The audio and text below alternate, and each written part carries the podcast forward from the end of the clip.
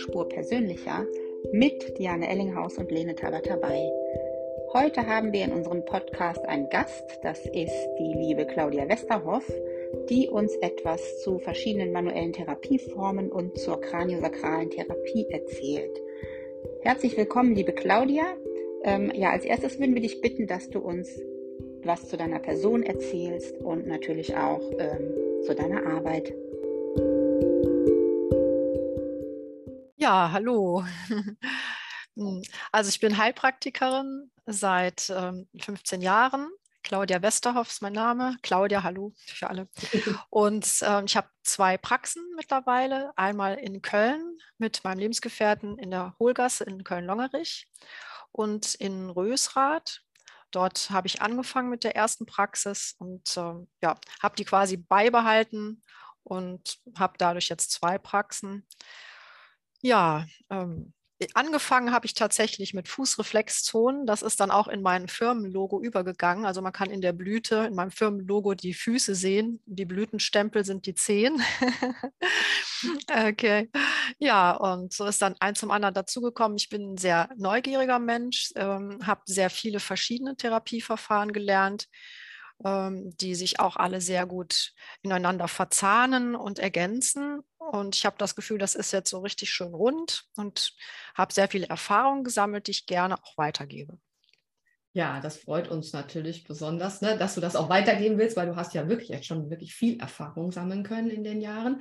Ja, sollen wir einfach mal starten, ne, wo du gerade schon sagst, Fußreflexzonenmassage, äh, da äh, das ist ja auch das erste Wochenende, was wir geplant haben. Magst du uns das ein bisschen näher bringen, Claudia?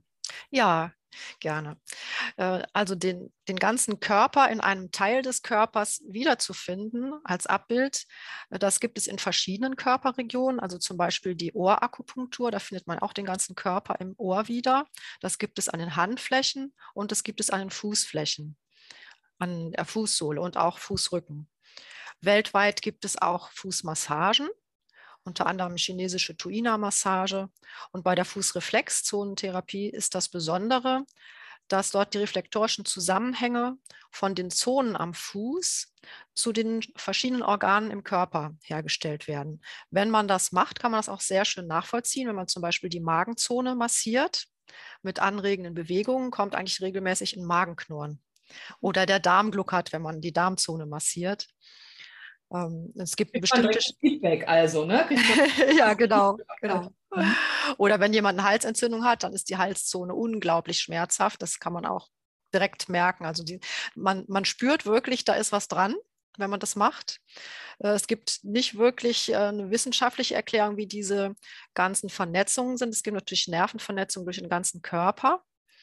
Ähm, auf jeden Fall funktioniert es. Es ist ähm, vielleicht wissenschaftlich sowieso äh, nicht allgemein anerkannt, diese ganzen Sachen.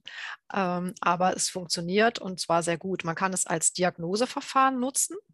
Mhm. Das heißt, ähm, man kann zum Beispiel schauen, ähm, wenn jetzt jemand Rückenschmerzen hat, könnte man schauen, ist die äh, Wirbelsäulenzone empfindlich am Fuß oder ist die Nierenzone empfindlich am Fuß und könnte sogar eine Differentialdiagnose Bandscheibenvorfall zu Nierenkolik an der Stelle machen. Mhm. Spannend. Und ähm, als Therapieform ist es natürlich eigentlich eingesetzt. Wo kommt es eigentlich her? Es kommt aus der indianischen Volksmedizin in den USA, hat ein Hals-Nasen-Ohrenarzt das von den Indianern übernommen. Das war der William Fitzgerald. Ähm, es hat eine amerikanische Masseurin dann weiterentwickelt. Ich habe tatsächlich auch noch von Inez de Ingham äh, im Antiquariat ein Buch äh, finden können, wo wirklich von ihr die Urbeschreibungen drin sind. Das ist dann über England nach Deutschland gekommen. Hier ist das zunächst über die Hanne Marquardt sehr verbreitet worden.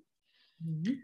Ähm, ist aber jetzt ähm, quasi in verschiedensten Varianten überall in Deutschland verbreitet. Es gibt auch sehr, sehr viele verschiedene Kartierungen der Füße von diesen Zonen, die alle ein bisschen voneinander abweichen. Und da ist es dann auch ein bisschen Erfahrungssache, äh, wie es dann wirklich am Fuß auch tatsächlich ist.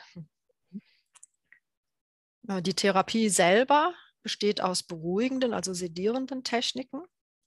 und aus anregenden Techniken, je nachdem, was man machen will. Wenn man zum Beispiel das Hormonsystem behandeln möchte, kann man das eben anregen oder beruhigen. Das wäre ein, ein großer Bereich, wo man das auch anwenden kann.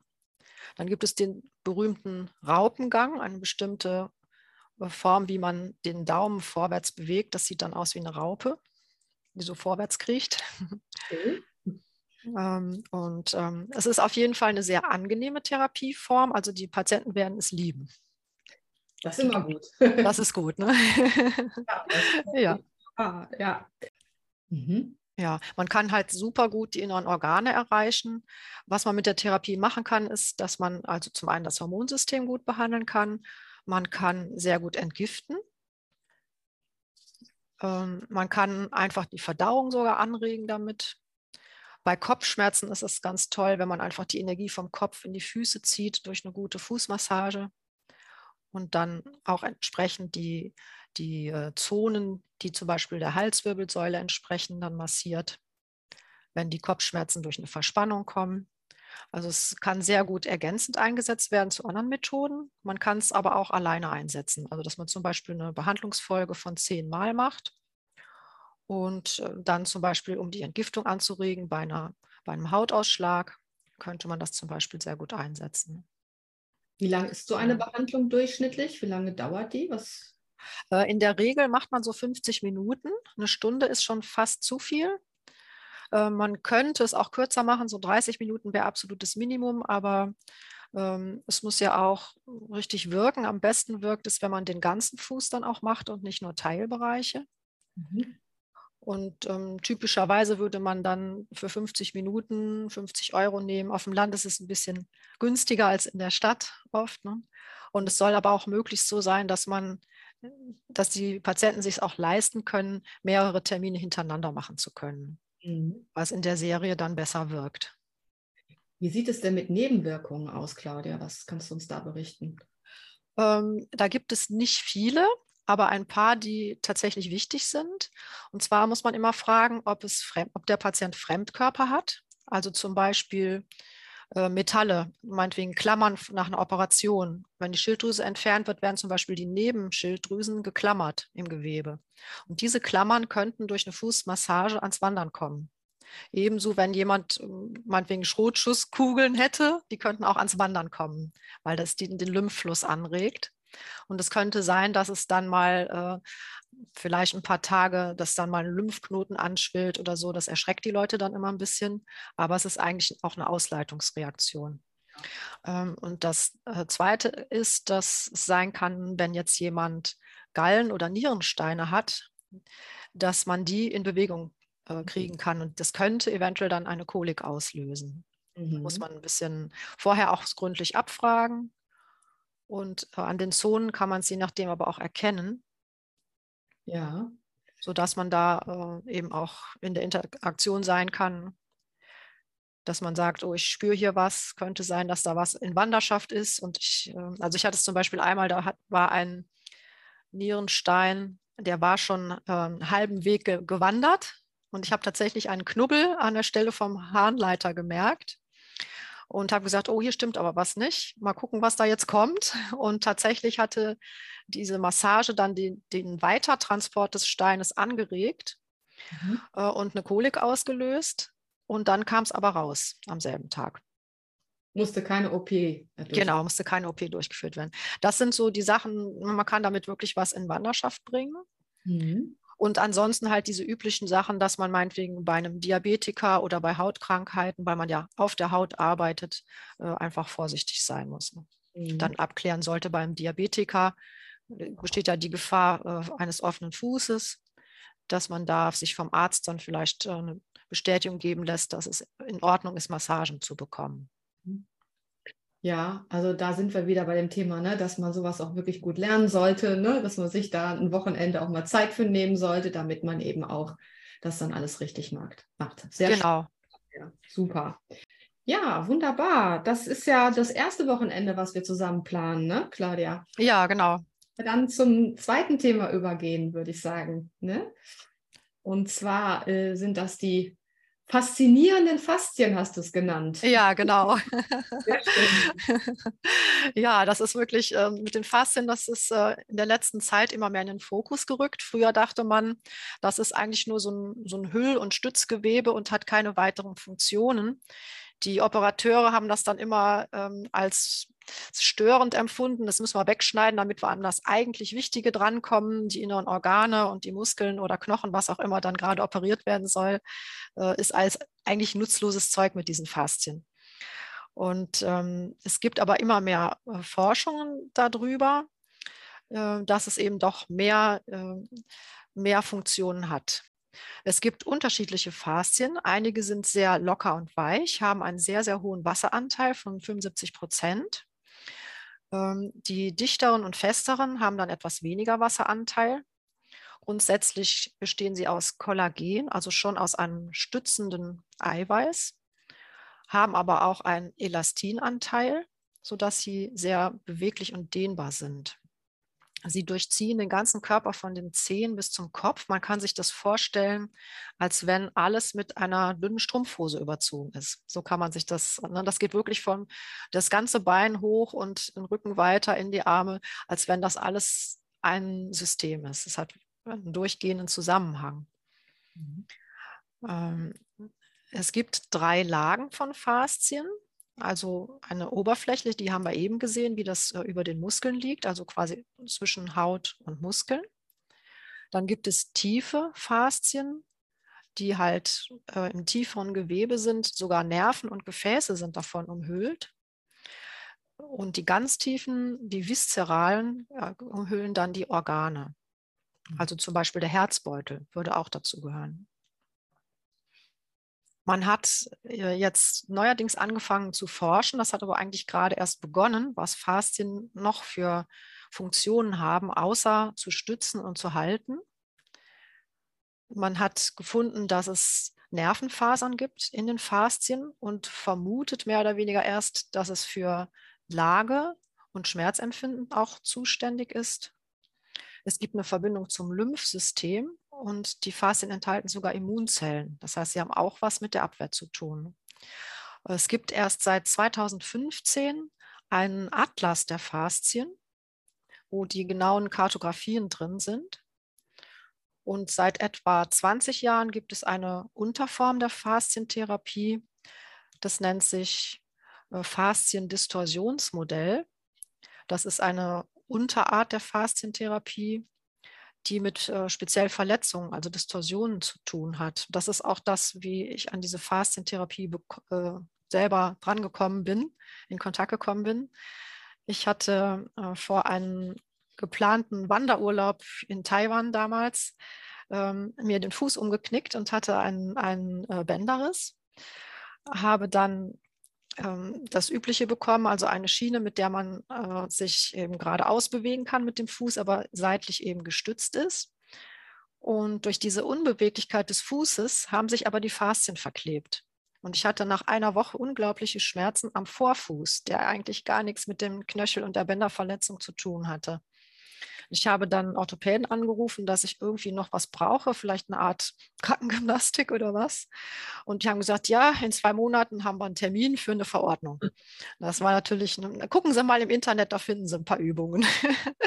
und dann habe ich im Internet geguckt und bin auf eine Seite geraten, wo quasi von einem Orthopäden gesagt wurde, das Modernste vom Modernsten ist eben diese Fasziendistorsionsgeschichte.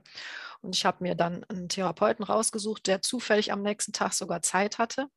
Und ähm, ich konnte dann nach einer Behandlung meine Schiene wegtun. Und nach weiteren drei Behandlungen konnte ich dann in sieben Wochen später, nach dem äh, kleinen Unfall, konnte ich 20 Kilometer laufen.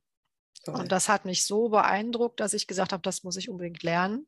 Und habe dann auch angefangen, mich eben mit Faszien zu beschäftigen. Mhm. Super spannend. Und ja. Ähm, ja, das war wirklich sehr spannend. Wenn man die eigene Erfahrung dann hat natürlich und äh, da äh, glaube ich ist ein großer Bedarf, ne? weil gerade diese Nachsorge, man kriegt dann so ein paar Physiostunden, wenn man Glück hat, ne? aber ja, mhm. ja, ja. hast du bestimmt viele Patienten, ne? Ja, also auf jeden Fall auch, ähm, ja, kommt bei, bei fast jeder Schmerzbehandlung eigentlich zum Einsatz. Ne? Mhm. Das kann natürlich auch durch andere Ursachen entstehen. Also Mhm. Also nicht nur Verletzungen, auch einfach äh, Verspannung, einseitige Bewegungen und so weiter. Und dieses Netzartige, das ist das Besondere bei den Faszien. Die Faszien sind sehr beweglich und wenn sie durch einseitige Bewegungen oder durch Unfall oder Operationen verkürzen äh, und verkleben, dann kommt es zu Schmerzen. Man kann sich dieses Netzartige vorstellen wie ein Jägerzaun. Und die Faszien, die müssen immer beweglich bleiben. Das heißt, der Jägerzaun, der muss sich zusammenziehen und auseinanderdehnen können. Und dann geht es den Faszien gut. Was dann passiert, ist nämlich, dass Hyaluronsäuretröpfchen gebildet werden durch diese Bewegung, was das Ganze auch feucht und geschmeidig hält. Wenn man jetzt aber verklebte Faszien hat, dann wird diese Feuchtigkeit nicht mehr gebildet und diese Trockenheit macht das Ganze dann spröde. Mhm. Das, also der Feind der Faszien ist sozusagen die Unbeweglichkeit. Die meisten von uns haben eine Unbeweglichkeit einfach, wenn man arbeitet. Die meisten arbeiten vorm Körper, äh, die Schultern nach vorne, die Arme nach vorne und die anderen Bewegungen, die Schultern und Arme wirklich mal so weit nach hinten zu tun. Das ist, ne, das ist die Bewegung, die eigentlich immer äh, sehr viel zu wenig stattfindet. Ähm, und das ist eben auch die Geschichte, wenn man ähm, Faszien behandeln will, dann muss man das Ganze wieder beweglich kriegen. Mhm. Ja, wie würde eine Therapie überhaupt aussehen? Das, wenn wir diese Verklebungen lösen wollen, ähm, dann, das, dann wird das gemacht ähm, quer oder längs zu den Faszien. Es äh, kann in beide Richtungen eine Verklebung geben.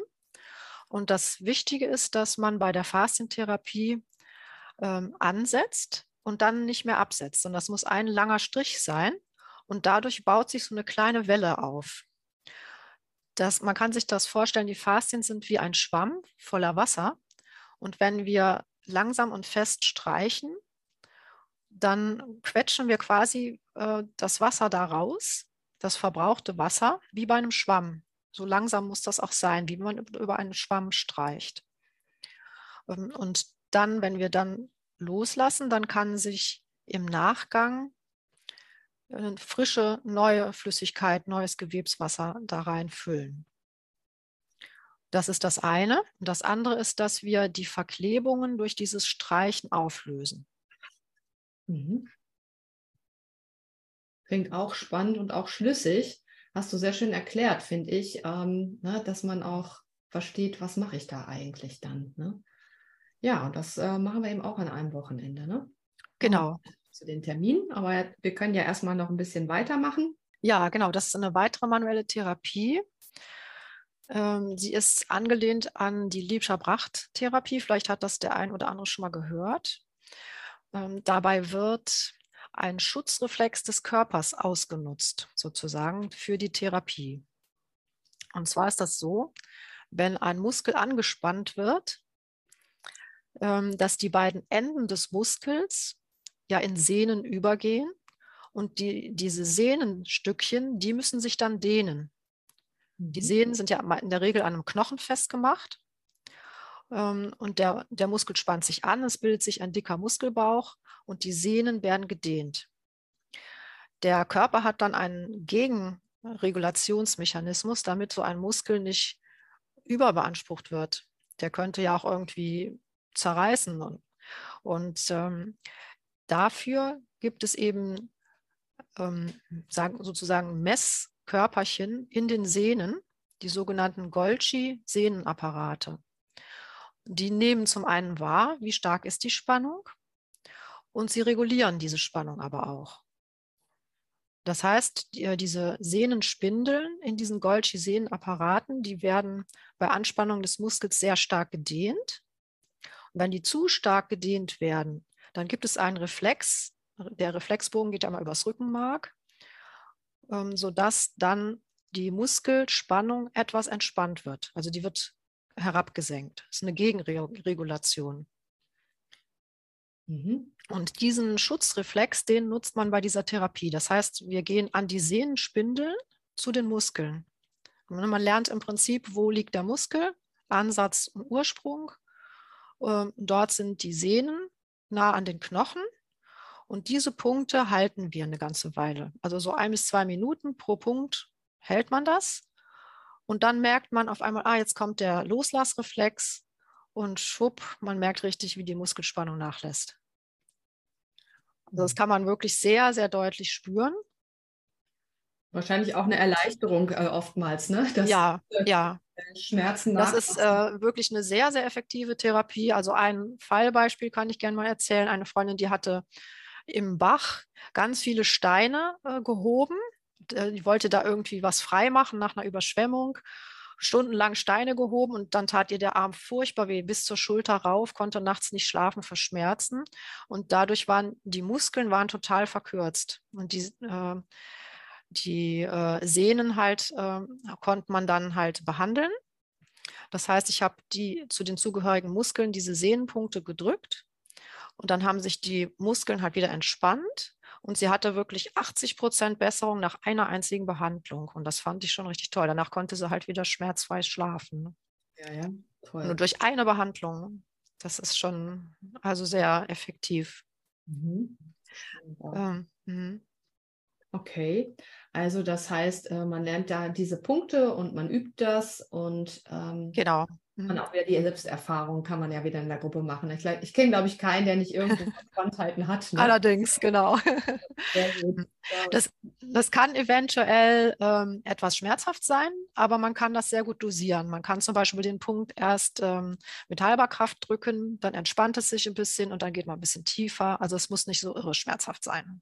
Ah ja, ja, das ist mhm. natürlich auch gut. Ne? Es gibt ja auch Menschen, die sind sehr sensitiv, sehr sensibel. Ne? Genau. weniger dann kann man das ja auch ein bisschen dosieren. Ne? Mhm. Genau. Mhm. Ähm, eine, eine gute Sehnenreflextherapie besteht aus zwei Schritten, dass man zum einen den Spindelpunkt in der Sehne behandelt und die, den Muskel erstmal dadurch entspannt. In der Regel hat diese Verspannung des Muskels aber einen Grund, also zum Beispiel die einseitige äh, Bewegung, einseitige Arbeitsbelastung. Und damit das nicht sofort wiederkommt, sondern dass der Muskel auch weiterhin entspannt und in die Länge gedehnt bleibt, ähm, kann man spezielle Dehnübungen dazu lernen. Und so hat jeder Muskel, zu jedem Muskel gehört eine ganz spezielle Dehnbewegung, um diesen speziellen Muskel zu dehnen. Und dann kann sich eben über einen längeren Zeitraum der Therapieerfolg auch äh, gut verfestigen.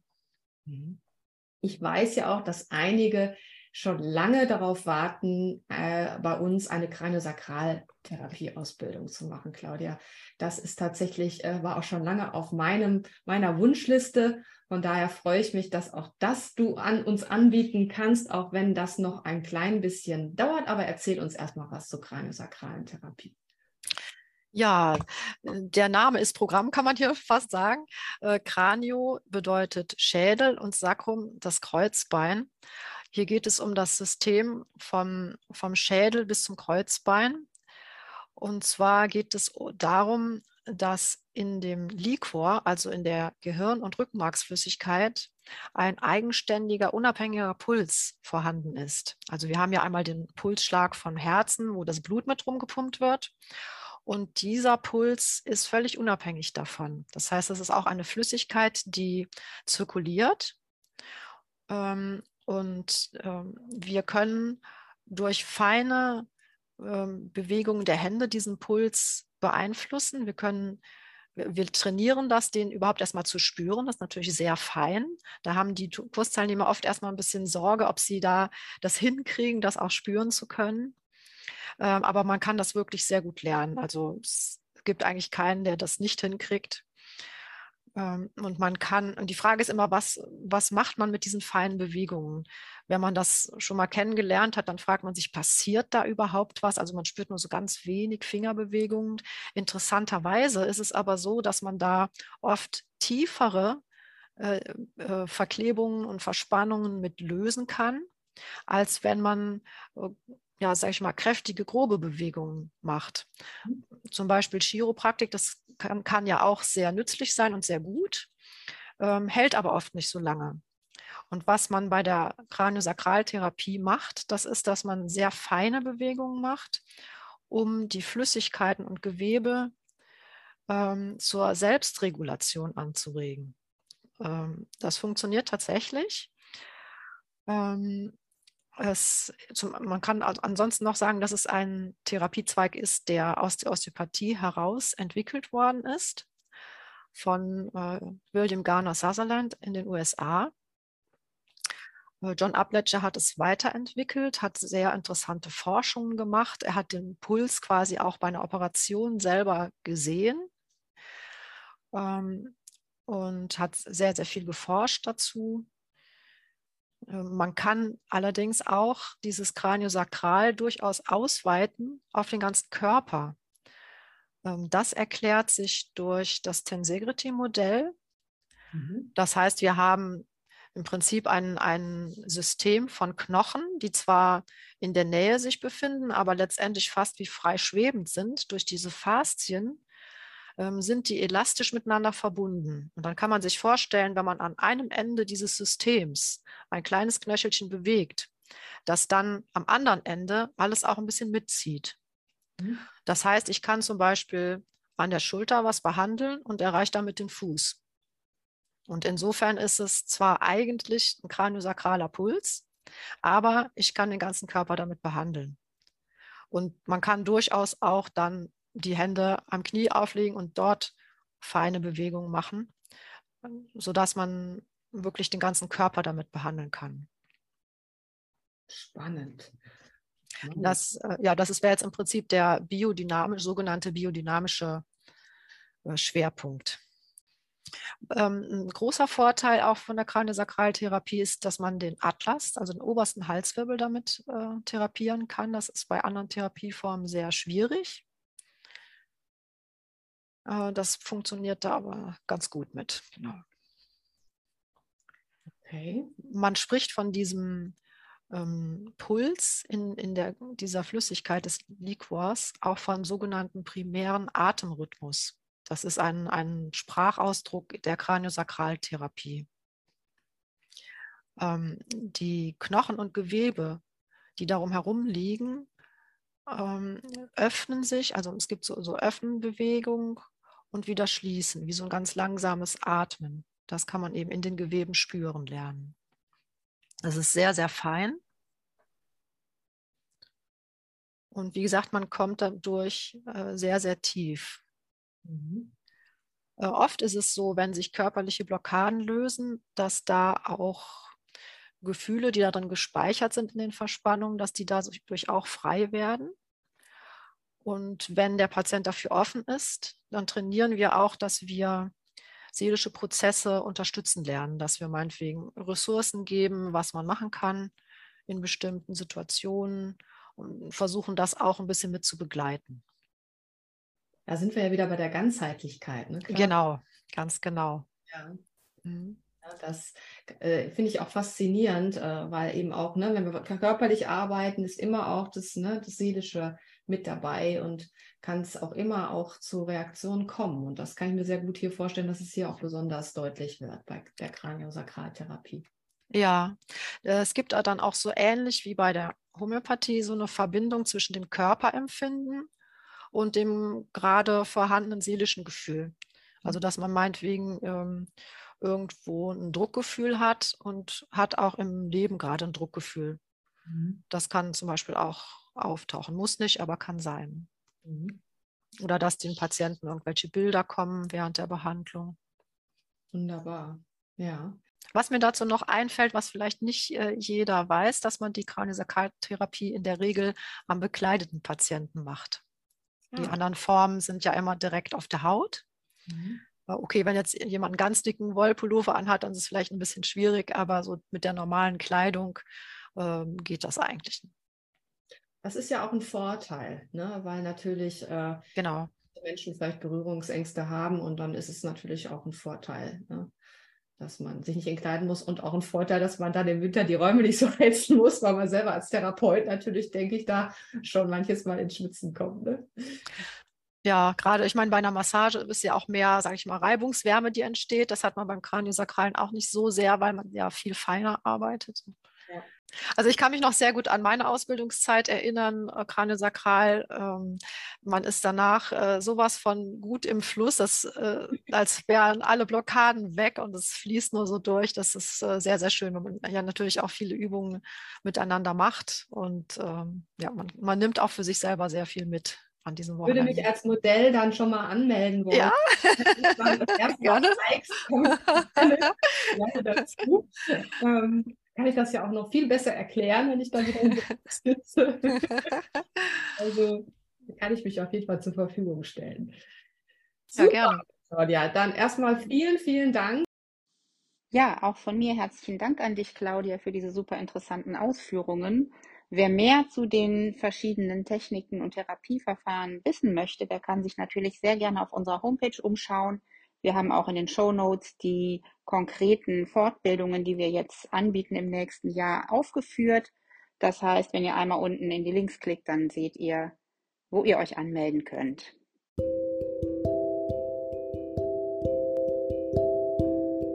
Dann verabschieden wir uns für heute von euch, wünschen euch eine gute Woche und freuen uns, wenn ihr nächste Woche wieder reinhört bei uns.